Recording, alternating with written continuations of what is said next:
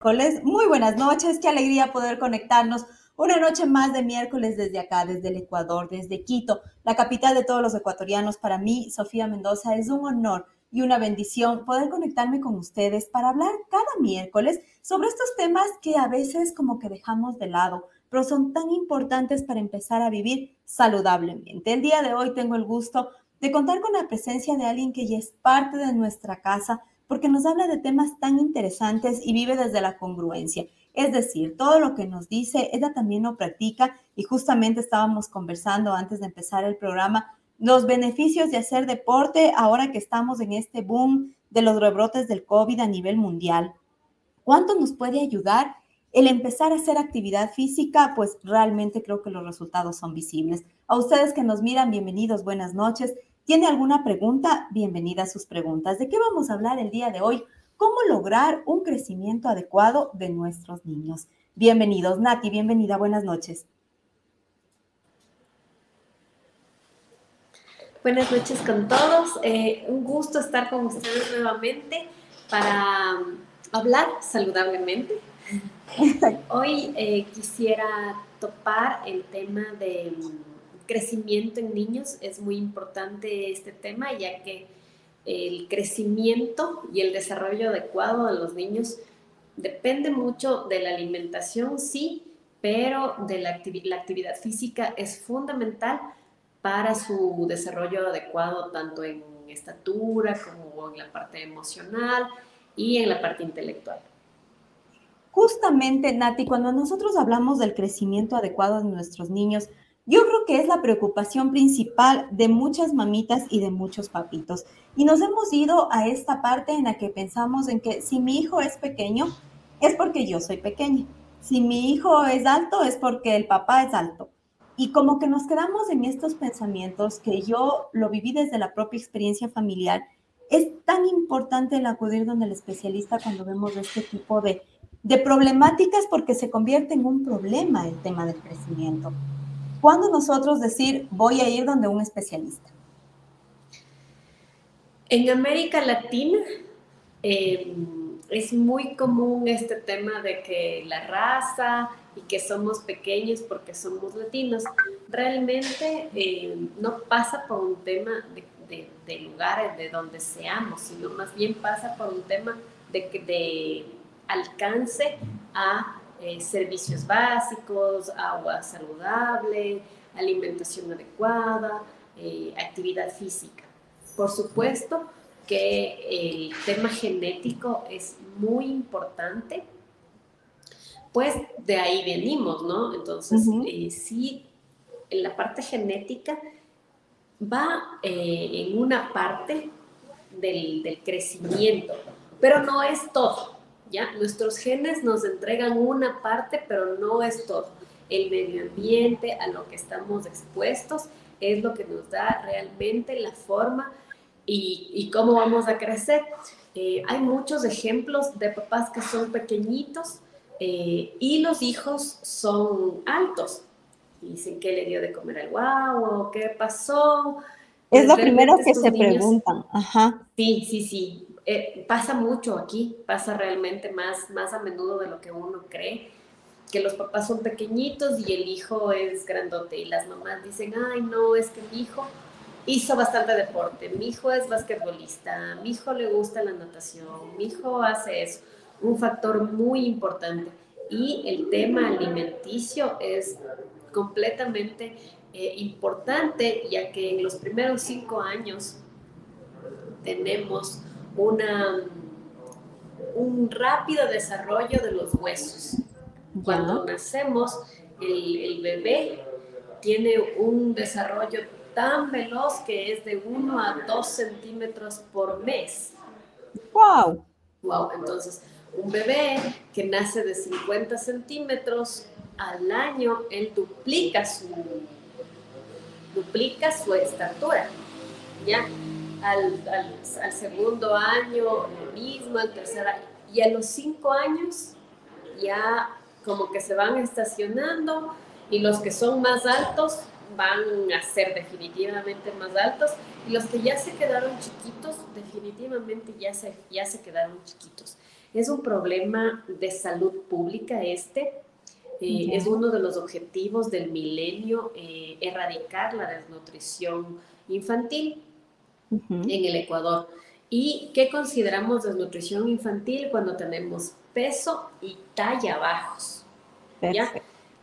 Es, ahí decimos que es un niño desnutrido. Cuando es solamente peso, está en desnutrición, pero todavía tiene la oportunidad de recuperarse. Sin embargo, un niño que tiene peso bajo y talla baja ya tiene muy pocas posibilidades de, de recuperarse. Recordemos que el Ecuador es uno de los países con tasas más altas de desnutrición en el, en, el mundo y desnutrición crónica y severa de niños pequeñitos y oh.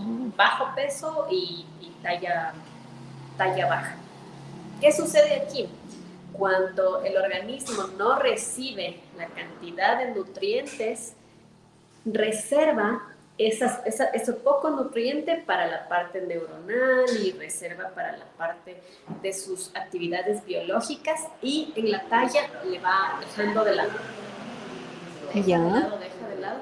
Y hay un punto en que los niños ya no, no crecen porque su desnutrición es realmente profunda, ¿ya? Y bueno, no pasa esto solamente en, en estratos socioeconómicos bajos, sino también eh, sucede en familias de clase media. No he visto tanto familias de clase alta con este tipo de problemas porque ellos sí tienen más acceso a la información, más acceso a educación, más acceso a salud eh, y en ellos no se ve tanto así. Sin embargo, em, que tú tengas más dinero no quiere decir que te alimentes mejor. Así es. Sí, en, este caso, Nati, yo, yo te escuchaba, ¿no? Todo lo que nos, nos hablabas de, de, esta parte de la alimentación, de la estatura, de la parte genética, desde tu propia experiencia, porque tú trabajas justamente en esta realidad que es el crecimiento, el desarrollo de los niños y todo.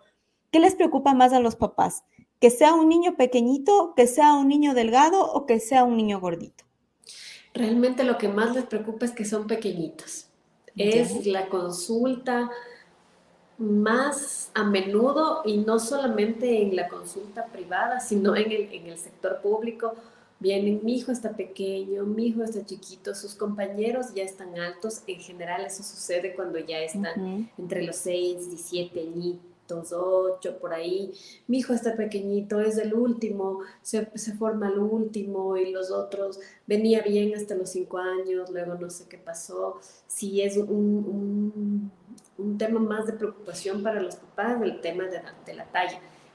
Yo digo, es una sabiduría de, de, la mamá que entiende que si el niño, el niño no está creciendo, algo, algo malo le está sucediendo. Así es. En este caso, eh, Nati, si la estatura es tan importante, porque va ligada también a la parte emocional.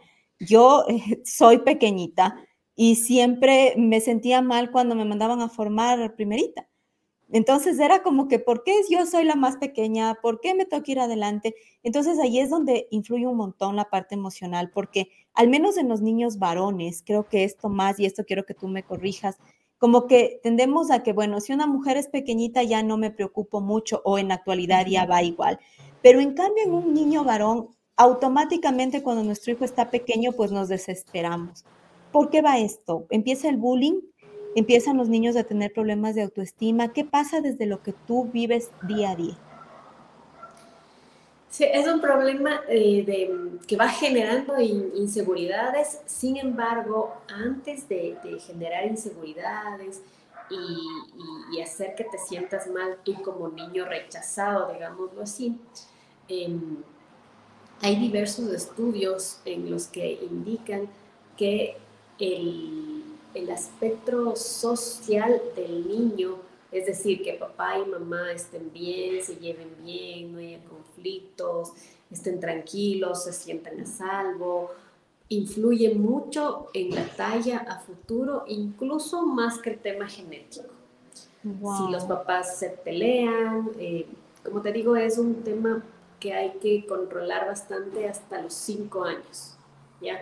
A partir de los cinco años, que es la primera infancia, a partir de los cinco años ya eh, se pueden mejorar algunas cosas, pero hay cosas que nunca llegaremos, que nunca alcanzaremos porque hasta los cinco años es como que llega un, un tope de crecimiento acelerado y de ahí ya el cuerpo empieza a, pues, a distribuir su, en otras cosas, ya no en crecimiento tanto. Sin embargo, crecemos hasta los, los hombres crecen hasta los 21, las mujeres hasta los 18, 19, no quiere decir que no vamos a crecer, no quiere decir que vamos a quedar pequeños, sí tenemos la oportunidad, pero para los papitos que nos están viendo y que tienen niños pequeños de menores de 5 años, es muy, muy importante el tema de la talla, ver qué está sucediendo o mirar casa adentro qué, qué está pasando, que estamos discutiendo delante de los niños, estamos llevándonos mal, estamos siendo groseros con ellos. Eh, regañándoles por cosas que, que, que no tienen sentido. O sea, antes los papás nos, nos golpeaban y, decían, no, no le pasó nada, está bien, y miren cómo es alguien exitoso. La vida. Y, pues no, no, no va por ahí, definitivamente no va por ahí. La seguridad y el sentirte amado y protegido es muy importante para el desarrollo, tanto emocional, mental, y de la talla. Perfecto. Nati, después de haber hecho esta introducción tan interesante en la que nos hemos dado cuenta cuál es la tendencia, cómo nosotros manejar equilibradamente, cuánto influye una alimentación adecuada en nuestros niños. Y justamente pongo esta palabra adecuada porque pensamos en que no, mi hijo sí come bastante, sí le doy las tres comidas, sí le mando colación, pero ¿qué es lo adecuado si es que quiero que mi hijo crezca como debe crecer? En todos los sentidos, ¿no? No solo físicamente, sino emocionalmente, su cuerpo y todo.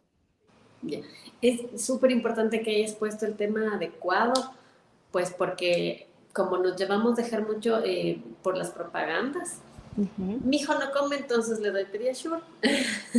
Exactamente. y no quiere decir que esté en contra de la farmacéutica ni nada, pero toda, la, toda cosa que está procesada, que tiene algún proceso químico, ya definitivamente no es natural y ya no es adecuado, ya no está bien. Entonces, mi hijo, o, lo que me pasó con una niña que tuve hace un tiempo, esta chiquita, mi hija, y lo que más les preocupaba a ellos es que era súper chiquita, pero la abuelita decía que come bien y que come bien. Entonces le preguntamos a la abuelita, ¿qué come la guagua? No, come toda la sopa.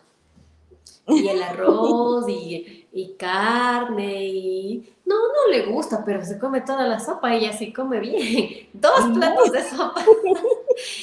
Entonces es, es un tema, primero cultural, ya cultural y, y, es importantísimo que haya dicho adecuado. Y yo creo que los médicos pediatras y los médicos que estamos viendo niños tenemos la obligación de indicar qué es comer adecuado.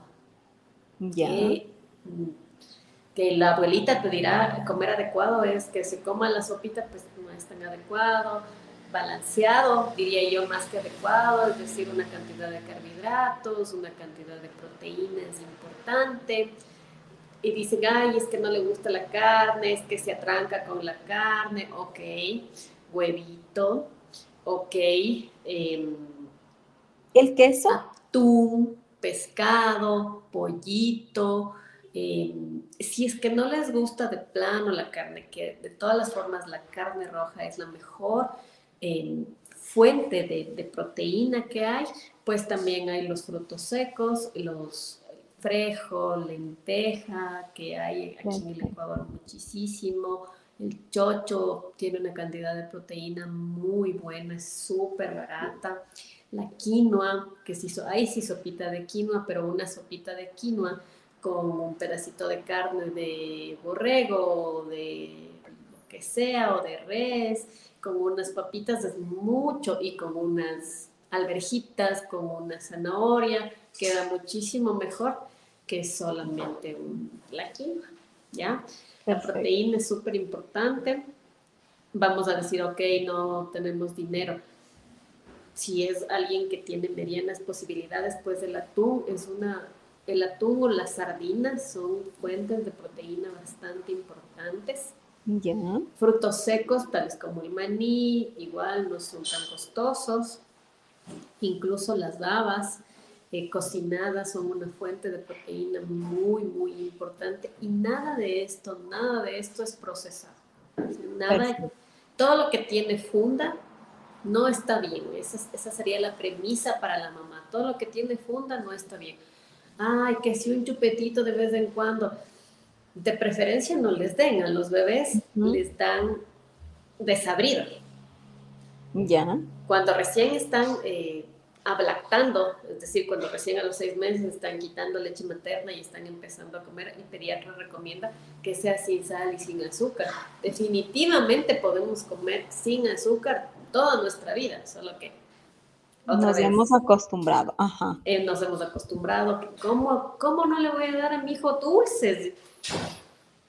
No pasa le acostumbró. Ajá, el niño, si nunca conoció el dulce, él no sabe, y salvo alguien le dé, por supuesto. Mm, sal, sí necesitamos. Sal sí es importante por el yodo y todo, pero definitivamente el azúcar no nos aporta absolutamente nada y nos hace mucho, mucho daño. Igual que el juguito, no sé qué. Ok, hágale un jugo de una manzana, jugo de naranja, jugo de de piña, jugo de papaya, no es necesario porque les... Claro, las mamás están, estamos tan cargadas de, trabajo y es mucho más fácil comprar la pulpa, sacas en el hielo, le pones, le pones agüita, azúcar y este es nuestro jugo. No. Ahí ahorramos un poquito más, hacemos una pulpa igualita, solamente con eh, fruta congelada, nada de azúcar en la refri y tenemos un, jugo de frutas. No compren, por favor, los jugo de frutas procesado, que si solo es naranja, ¿no? Las verduras son súper importantes. A los niños no les gustan las verduras, pero si la verdura eh, tiene suficiente limón, o hay ahora en el internet o en esto del Masterchef, hay tanta novelería de las, que si la vinagreta, que si el honey mustard, que un montón de acompañantes, podemos poner un, acompañantito en la verdura y la verdura ya, nos, ya no tiene ese sabor tan, tan sin sabor, digámoslo así, porque en realidad la verdura no, tiene sabor, por eso es que no les gusta, no sabe ni asar, pero si le ponemos un poquito de vinagre, le ponemos cualquier aderezo, va a ser bastante más agradable y van a querer comerse porque el, el, el, aderezo le hace bastante más agradable. No es que, ay, eh, no quiere, entonces si no quiere, si ni usted se lo come, ¿cómo se va a comer el niño? Y la presentación también. es importante, perdón. La presentación del plato, o sea, si es que nosotros vemos, como tú nombrabas a un programa, ¿no? Muy conocido, Masterchef, vemos platos tan lindos que nos llaman la atención a nosotros como adultos. Entonces, de pronto a nuestros niños también manejarles por ese lado. Tenemos una pregunta, ¿en dónde podemos contactar a la doctora? Saludos. Yo quisiera mm. que nos ayudes con tu número de celular, porque te cuento, Nati, que en la entrevista anterior tuve la misma pregunta después y tuvimos que contestar con, con, tu, con tu contacto. Así es que sí te pediría que nos ayudes con tu número telefónico. Claro, em, el consultorio es como está aquí, se llama Active eh, me pueden seguir en redes sociales y mi número es 099-586-3070. Eh, Siempre les contesto. Si no les contesto al WhatsApp, sí les contesto. Perfecto, gracias Minati. Justamente hablando de esta parte que yo te decía de la preparación, de la presentación, de todo lo bonito, porque si a nosotros como adultos nos gustan lo bonito, no se diga a los niños, ¿cuánto influye también el darles la seguridad del que vamos a hacer todo lo posible para lograr la talla adecuada. Es bastante importante. A ver, justo topando el tema del Masterchef que está tan de moda, eh, la presentación sí es importante. Ya, la presentación es importante para el adulto, mucho más para el niño. Entonces, sí es importante que le acostumbremos al niño.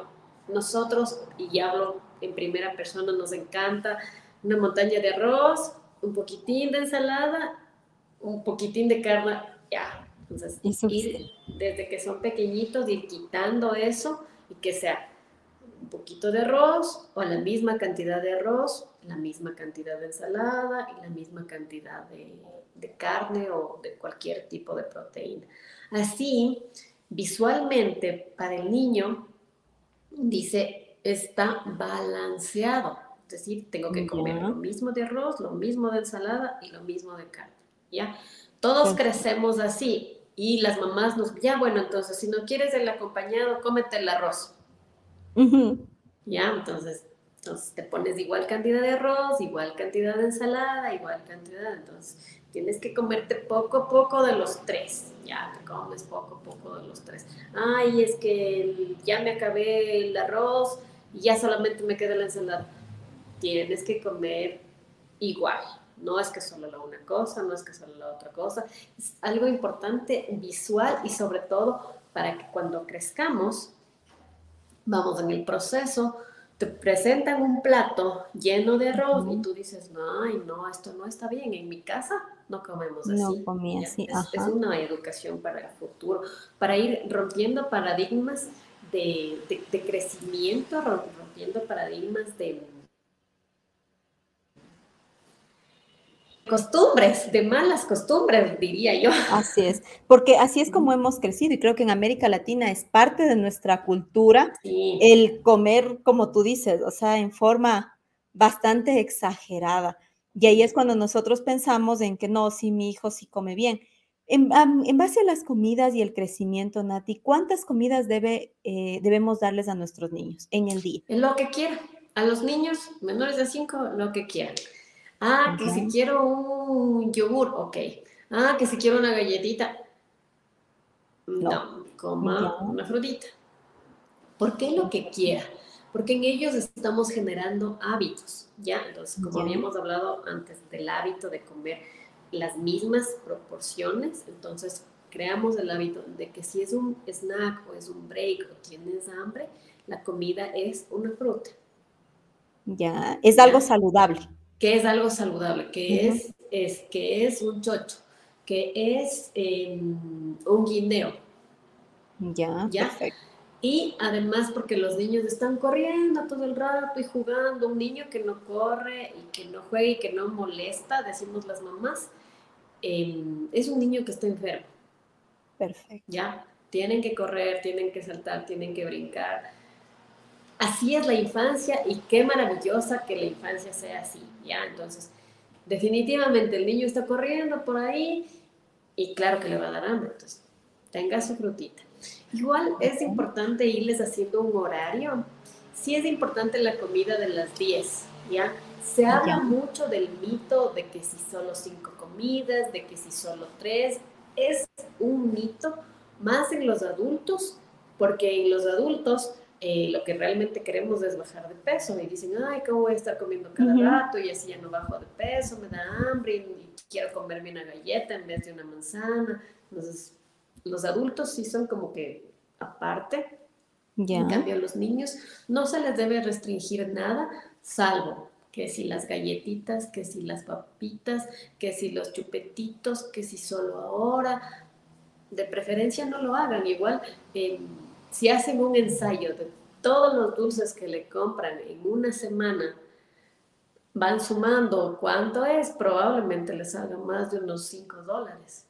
Esos 5 dólares le compran definitivamente va a alcanzar un dólar de manzanas, un dólar de peras, un dólar de uvas, un dólar, 50 de guineos, 50 eh, de oritos y le sobra 50 para un helado, puede ser.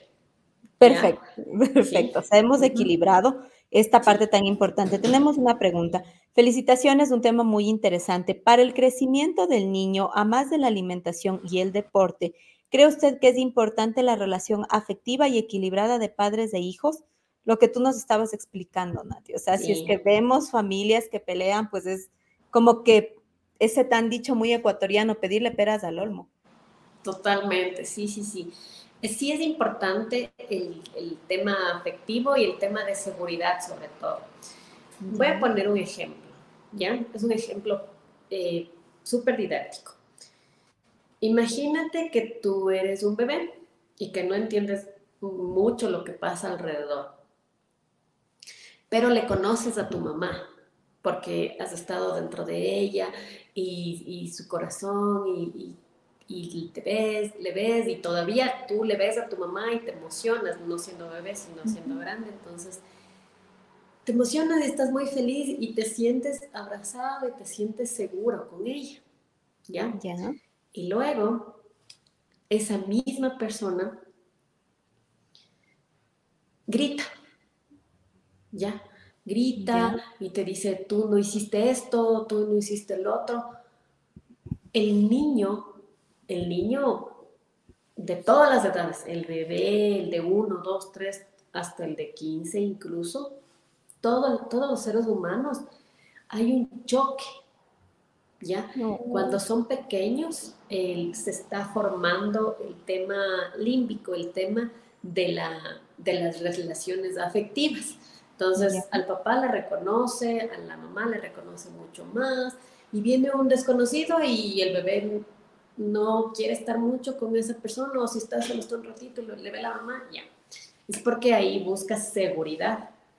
Entonces, imagínate las relaciones afectivas en el, en el cerebro del bebé, cómo, cómo hace un cortocircuito total, porque le ves y dices, ah, ella me da seguridad, pero también me da miedo. ¿Y, y qué activa?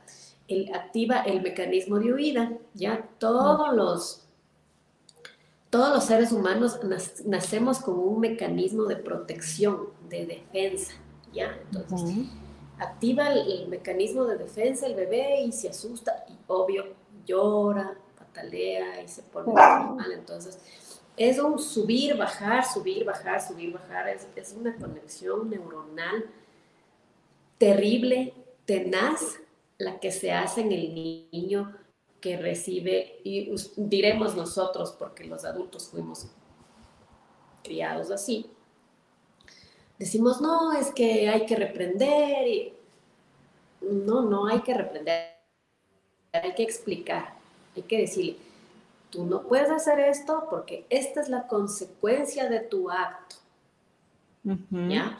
No gritarle porque ¿quién, es el adulto? ¿Quién tiene que guardar la compostura? ¿Es, el papá o es la mamá? Entonces, el niño tiene un, un, electrizante eh, sentido de protección y de peligro.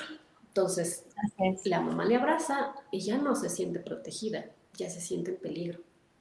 Entonces, todos hemos crecido así y así todos decimos, ay, estoy, todos hemos tenido algún episodio de ansiedad, algún episodio de depresión, la depresión es cada vez más fuerte, es cada vez más intensa. Hay muchos, muchos, muchos suicidios. Es, una, es un problema de salud mental mundial muy grave. inicia por esto. Así inicia por esto porque los adultos, bueno, diremos, nadie está preparado para ser padre de ninguna forma, pero creo que los educadores de salud sí estamos preparados como para decir, no lo haga, no lo haga porque, ok, el peso, la talla se puede superar y... Y por último te acostumbras y te adaptas a vivir en una estatura pequeña y te encanta, y te deja encantar y, te, y dejas a vivir en ese mundo. Pero como tú dices, el tema emocional es algo que te marca para toda la vida. Hasta cuando asimilas y te das cuenta que hay cosas en las que tienes que trabajar. Y esas heridas eh, son las que eh, hacen que los niños estén muy pequeñitos. Entonces, eh, eh, pasa mucho con hogares disfuncionales, que ya, bueno, esto es de extremo, ¿no? También somos humanos, vamos a gritar, es imposible a veces no, no, no reprender porque hacen algunas cosas y ellos no entienden definitivamente. Ok, el daño no es tan grave y puede ser que, con terapia y todo, pues como tú dices, se supere, ¿no? No es tan grave, se supere pero hay niños que no, no, no logran superar y, y, pues tienen episodios. Incluso hay un estudio que está, es súper controversial sobre este tema del autismo. Ya. Es bastante, bastante controversial y es bastante controversial por cómo fue hecho, em, que en mamás embarazadas que tenían problemas de adicciones, de parejas violentas, eh, algún tema muy fuerte, muy, muy fuerte durante el embarazo, estos niños salían tenían mayor riesgo o tenían un diagnóstico de autismo, hiperactividad. Sí, sí, sí, sí, es, es, un tema controversial todavía porque no, no lo sabemos bien y porque todavía no hemos descubierto bien cómo funciona el cerebro y cómo funciona el, cerebro en, en, crecimiento, el cerebro intraútero. No, no, es, no, es tan, no es tan simple como parece y para las mamitas que nos están escuchando, hagan lo posible por explicar a sus hijos, por decirles, esto se rompe, la consecuencia de que se rompió es que nos toca comparar un nuevo, es que eh, te lastimas, la consecuencia, o sea, educar causa efecto, por eso es que tú no debes hacerlo, no porque te estoy gritando, ni siquiera entienden por qué les gritan. Tienes que ser cuidadoso para no romperlo, porque si se rompe nos lastimamos todos y podemos sangrar todos. Ok. Perfecto. ¿Entienden? No lo vuelve a hacer. Y, y, les estás haciendo sentir que ellos también pueden estar en peligro y que su consecuencia también puede ser para ellos. Excelente forma de, de ver esta parte del crecimiento, Nati, desde el otro lado, no solo desde la talla que de pronto quisiéramos que nuestros hijos tengan, sino saber desde el equilibrio de que vamos a tener niños, adolescentes, adultos con una talla adecuada, pero sobre todo con una talla de alma y de corazón que es la más importante, que es la adecuada. Sí. Nati, en esta parte, ¿cuánto influye el deporte? ¿Por qué hay tanta controversia en que póngale, si su hijo está chiquito, póngale a jugar básquet? Si su hijo está chiquito, hágale que se cuelgue de esas, de las escaleras chinas de antes y así se va a estirar y así va a crecer. ¿Cuánto influye, Nati? Mm, tal vez un 50%, influye bastante. Ya. ¿ya? ¿Cómo? simple. A mí me encanta explicar, por eso tal vez ando un poco, pero creo que es la mejor forma de que entendamos eh, cómo el ejercicio, porque uno dice, hace ejercicio porque suda y por eso crece. No. O por, eso crece, o sea, no, y, si hace básquet crece más y si hace fútbol crece menos. No va tanto por ahí, va por un tema de que el hueso está dentro de nuestros músculos, ¿ya? ¿Y qué le mueve al hueso? Pues el músculo, ¿ya?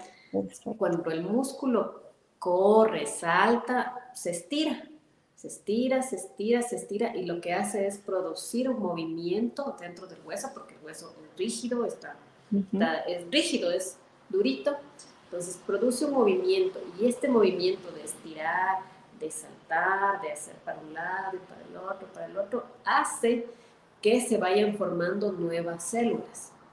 Ya. Entonces, un, un músculo que está acostado o que está en el play no, hace esto. Por lo tanto, no formas nuevas células y por lo tanto es complicadísimo que crezcas. Ya.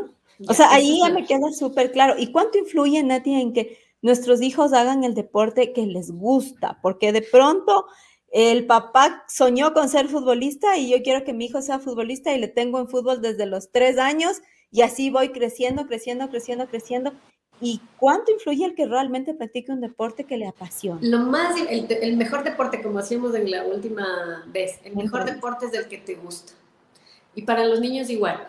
Sin embargo, como ellos están recién aprendiendo, sí es importante hacerles rotar.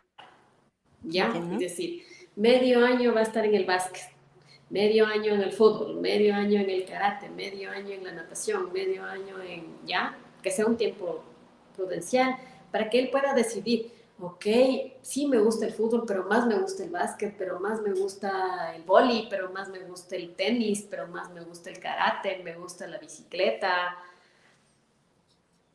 lo ideal en los niños menores de 5 e incluso menores de 10 es que no haya competencia.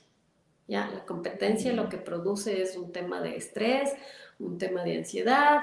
Los papás están, por poco mi hijo es el próximo Messi, pásenle a él, solo a él. Y, y el niño solo quiere divertirse, él solo quiere jugar. No le interesa ganar, al niño definitivamente no le interesa ganar cuando gana, está muy contento, pero cuando pierde, quiere volver a jugar porque quiere ganar. Así es. ¿Ya? Entonces, es bien importante que sea un deporte que le guste a él. Puede ser que al papá no le guste, ni modo, al papá le toca Los papás ya vivimos, Nati, eso es algo que yo he aprendido, que es el saber que ya viví, o sea, mi época ya pasó y si no la disfruté en mi tiempo, pues ya ni modo. Ahora hay una nueva vida que no puedes tú tratar de presionar para que viva lo que tú hubieses querido vivir. Los hijos son prestaditos, así es. Así es. Usted ya vivió. Por si, si, no lo hizo, ni modo. Ni modo. Hágalo ahora empiece a vivir con su hijo y va a ver que es una de las experiencias más hermosas y más bendecidas de la vida. Nati, ¿cuánto influye el sueño? El sueño, igual. Podríamos ponerle un 30%. El sueño es súper importante. A ver, ahí la hormona de crecimiento tenemos todos, ¿ya? Sirve, por supuesto, para crecer, pero también sirve para un montón de funciones para sintetizar cuando comemos, para sintetizar los, aminoácidos, las proteínas, para hacer vitaminas, para absorber vitaminas, en el funcionamiento del resto de hormonas. Realmente la hormona de crecimiento es muy, muy, muy importante. Pero hay en los niños hay unos picos, ¿ya? ¿Qué quiere decir unos picos? Es decir, cuando se produce más, ¿ya? En los niños hay estos picos cuando comen, ¿ya?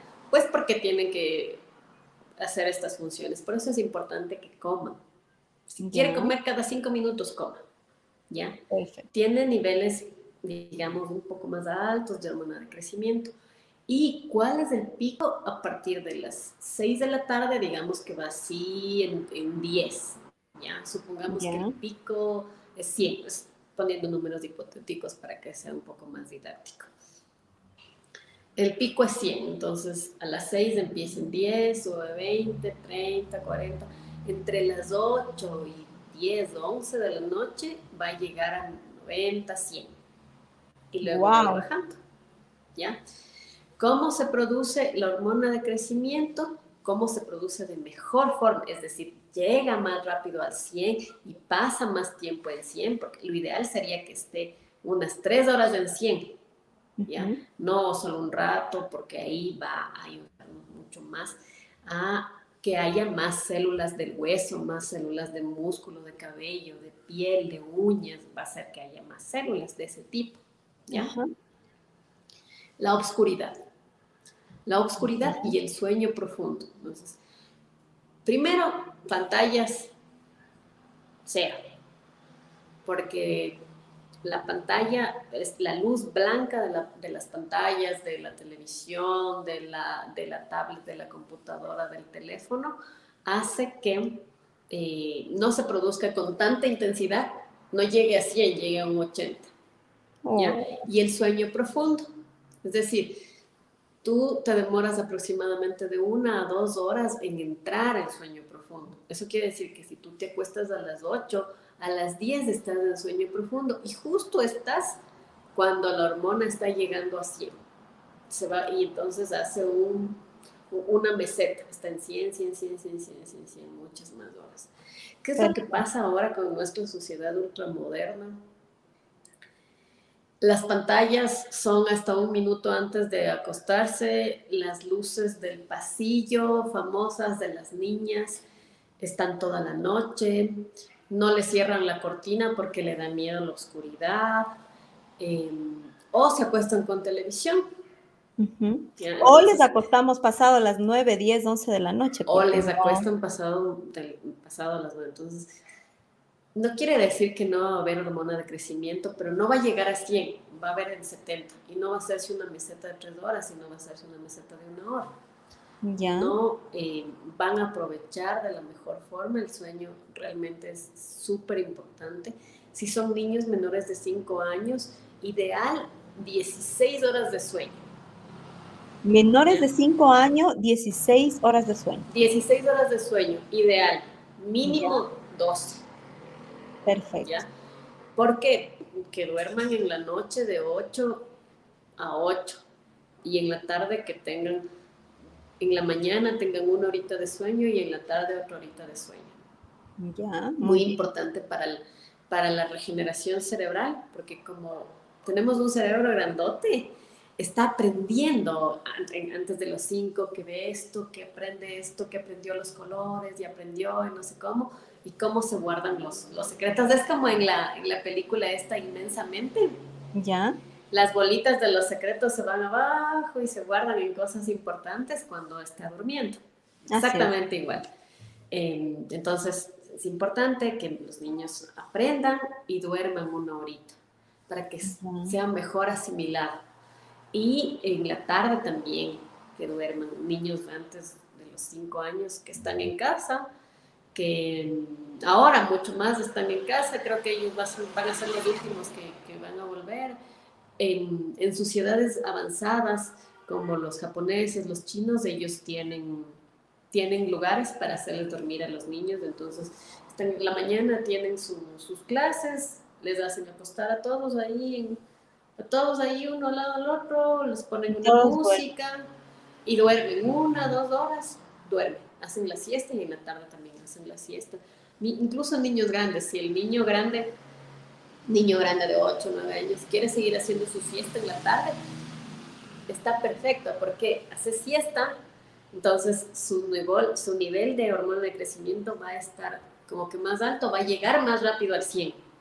Ya. Que si está despierto y todo eso, y peor si no come.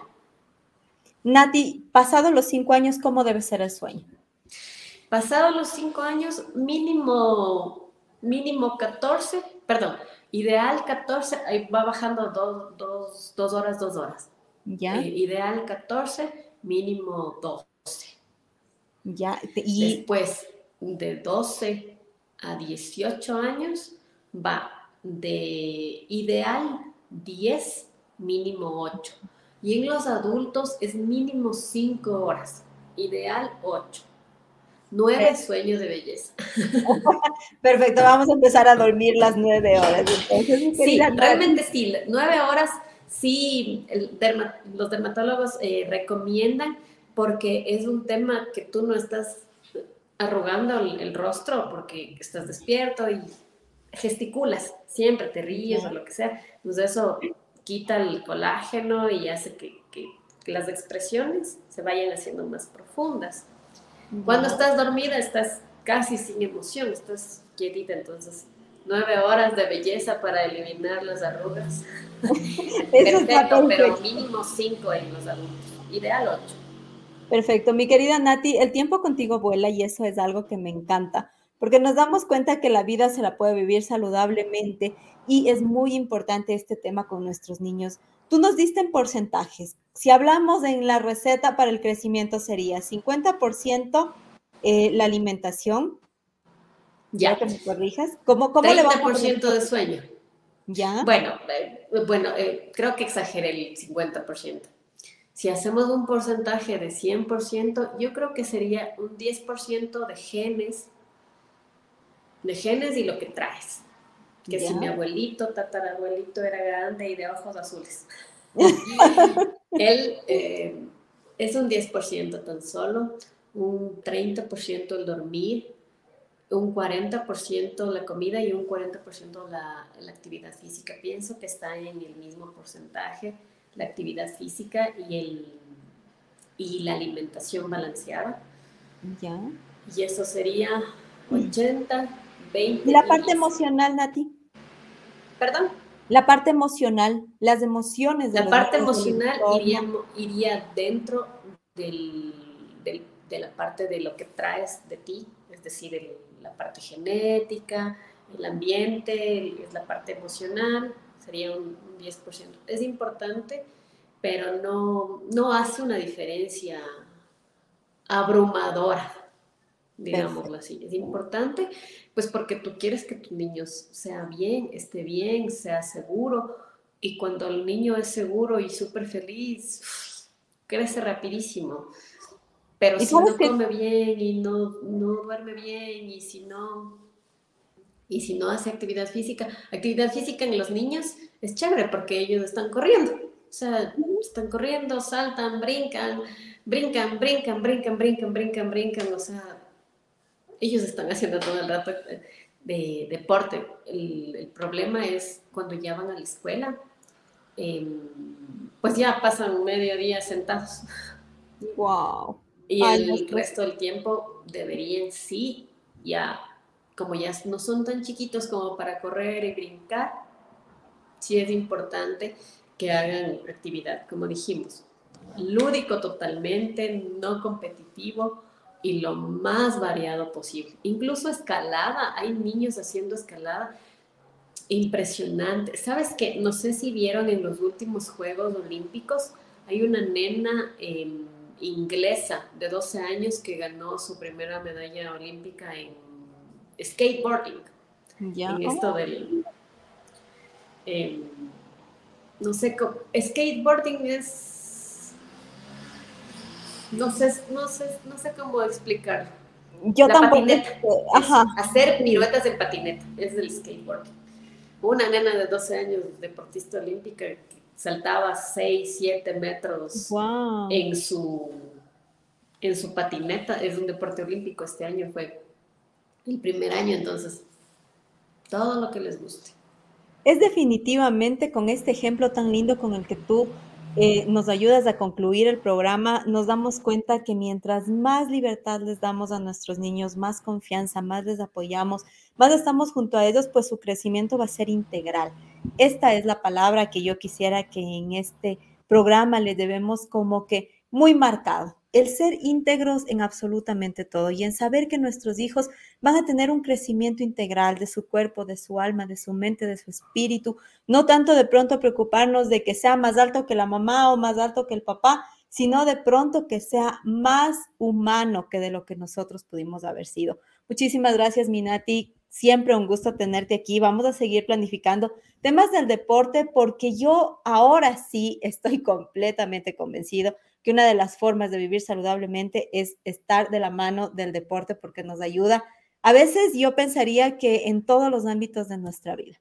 Muchas gracias, Minati. Este es tu espacio, tu casa, así es que te vamos a seguir teniendo aquí. A ustedes, muchísimas gracias. Gracias por conectarse a Saludablemente a través de la señal de TV Mundo Digital. Continúe con la programación de este canal que sabe que hace, nos junta a un montón de soñadores, a un montón de personas que queremos llevarle a usted a estas conexiones digitales que nos permitan descubrir que el mundo tiene gente buena, que luchamos por la paz, por la cultura, por el amor, por saber que estamos formando y estamos poniendo una semillita distinta en nuestros niños porque creemos que este mundo tiene que cambiar y tiene que ser cada vez más humano, más solidario y que podamos dar lo mejor de cada uno de nosotros. Mi nombre es Sofía Mendoza, un gusto poder acompañarle todos los miércoles a las 19 horas hora Ecuador a través de la señal de TV Mundo Digital. Lo que siempre le pedimos, ¿le gustó este programa? Dele un like y comparta. Nos vemos el próximo miércoles. Continúe con la programación de TV Mundo Digital. Buenas noches.